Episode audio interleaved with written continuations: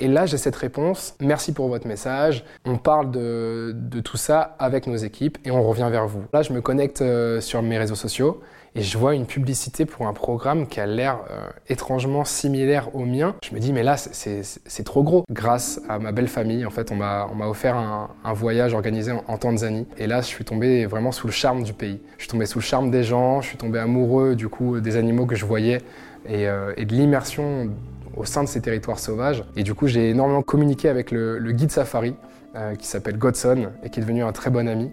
Euh, je lui ai posé plein de questions sur, euh, sur les animaux qu'on voyait. Une partie de ma tête était dédiée exclusivement maintenant à la Tanzanie. Je savais que j'allais y faire quelque chose. Donc euh, j'ai gardé ça dans un coin de ma tête. Je suis rentré en France. L'envie était trop forte, j'avais besoin d'y retourner. Expressément, j'ai renvoyé un message à Godson. Je lui ai dit que je, je crois que j'avais envie de devenir guide safari et de vivre son quotidien et de le partager. J'ai décidé d'allier mon envie de développer un programme dédié à la protection du monde sauvage, à mon expérience naissante de guide safari et de mes diverses expériences artistiques au sein du monde audiovisuel en tant que comédien, j'ai pensé à faire une série documentaire. Donc à ce moment-là, je contacte euh, une grande chaîne de télé française, je leur fais part de mon envie de collaborer avec eux, je leur explique euh, en fait quel est mon projet, j'explique euh, ce qu'est Instant Sauvage pour moi, que c'est à mi-chemin entre le documentaire animalier et l'expérience humaine, type rendez-vous en terre inconnue. J'ai envie d'immerger un artiste ici du monde du spectacle au sein de grands territoires sauvages de façon à ce qu'ils puissent se reconnecter avec leur environnement, euh, avec la nature. Et là, j'ai cette réponse. Merci pour votre message.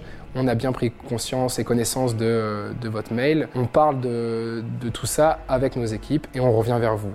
Quelques jours passent, je me permets de les relancer pour savoir euh, ce qu'il en est j'ai pas de retour. À ce moment-là, moi, je leur envoie une dernière relance pour leur indiquer que je peux les rencontrer et que s'ils veulent, je peux me rendre disponible pour euh, les rencontrer avant mon départ en, Tanzanie. Et j'ai pas de réponse. Donc, euh, je pars du principe que finalement, ça les a pas intéressés. Je, retourne en Tanzanie. J'étais à l'école avec d'autres guides safari. J'ai eu mes premiers clients pendant ma formation. Pour une fois, je me suis senti comblé et qu'il se passait quelque chose et que pour une fois, je savais à peu près la direction que j'avais envie de prendre. Je commence euh, à évoluer en Tanzanie, sauf que le Covid arrive. Je suis obligé d'être rapatrié en France. La Tanzanie me manque, les animaux me manquent, l'immersion en territoire sauvage me manque. Je suis bloqué dans mon petit appart de 27 mètres carrés, ça devient très compliqué à gérer. Mais, euh, mais je baisse pas les bras, je me dis bon, quoi qu'il arrive, moi j'ai envie que ce programme, que Instant Sauvage existe, donc je vais tout faire pour. Je me rends compte très vite que ça coûte énormément d'argent. Je vais me diriger vers une campagne de financement participatif via le site Ulule. Donc à ce moment-là, je suis assez confiant, mais euh, les jours passent, je sens que ça prend pas la, la portée que ça doit prendre, et arrive la fin où j'atteins péniblement les 5%, et je sais que, que ça se fera pas.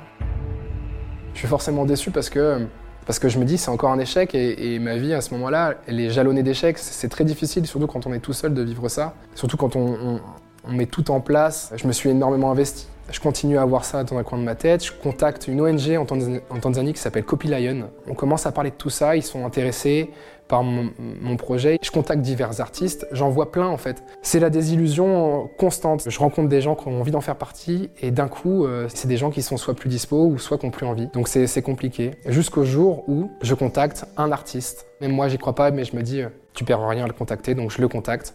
Et, euh, et là, j'ai une réponse. L'artiste a adoré le projet et je suis tellement content de vivre ça et de me dire que les projets avancent. À ce moment-là, pour moi, tout est gagné. Je mets tout en place, je recontacte toutes les autorités tanzaniennes pour avoir les permis parce que ça prend un temps monumental. Je reçois des, permis qui sont enfin accordés et à ce moment-là, je dis à l'artiste, eh ben écoute, on y va. Je pars en repérage, je vais une semaine vivre chez les Maasai. Je fais un point du coup avec euh, les équipes de Copy Lion dans les bureaux de Copy Lion. Je sais qu'il me manque euh, un appui financier, mais tout est très concret à ce moment-là parce que toutes les idées sont mises en place. J'attends qu'une chose, c'est le feu vert de l'artiste qui me donne ses dates et euh, que je lui prenne son billet d'avion et, qu'il vienne. Et arrive ce fameux soir du 27 décembre. À ce moment-là, je me connecte euh, sur mes réseaux sociaux et je vois une publicité pour un programme qui a l'air étrangement similaire au mien, du moins à celui que j'ai proposé à cette même chaîne de TV qui, euh, qui, diffuse la publicité. Je découvre un programme qui se situe en Tanzanie, euh, au sein du Serengeti, dans lequel il y a un animateur et une experte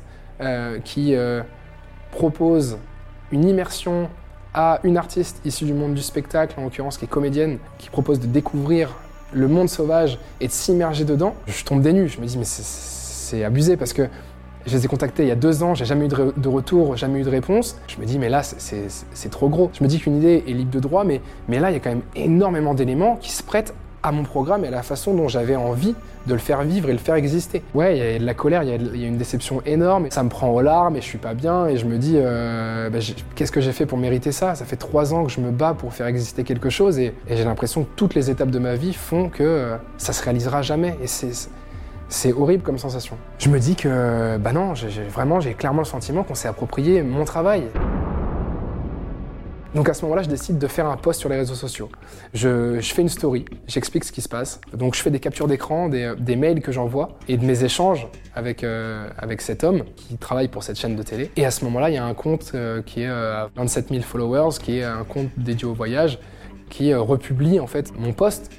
Et il m'envoie un message, c'est dingue ce qui se passe, on te soutient, t'as de la chance d'avoir les preuves, garde-les bien précieusement, on sait jamais tout s'embrasse. C'est-à-dire qu'il y a ce partage-là, puis un autre, puis un autre, puis un autre. Je reçois des notifications tout le temps, on reprend mes, mon post en story, on m'identifie. Et j'ai des témoignages de gens, que ce soit des pigistes, des journalistes, euh, des gens issus du monde audiovisuel, d'autres, d'autres œuvres, d'autres industries qui m'écrivent en me disant on s'est servi de mes idées, on s'est servi de mon concept, on s'est servi de mes écrits, on s'est servi de mes dires, on s'est euh, servi de mon travail et on m'a éclipsé. Me dire que ces deux années... Euh, sont potentiellement gâchés et que je vais potentiellement pas pouvoir réaliser mon, plan de vie comme, euh, comme je l'entends, bah, je trouve ça injuste, ça me peine et, euh, j'espère que ce sera pas le cas. Je vais tout faire en tout cas pour réaliser ce programme, pour faire naître Instant Sauvage. C'était donc ma pire expérience avec une chaîne de télé.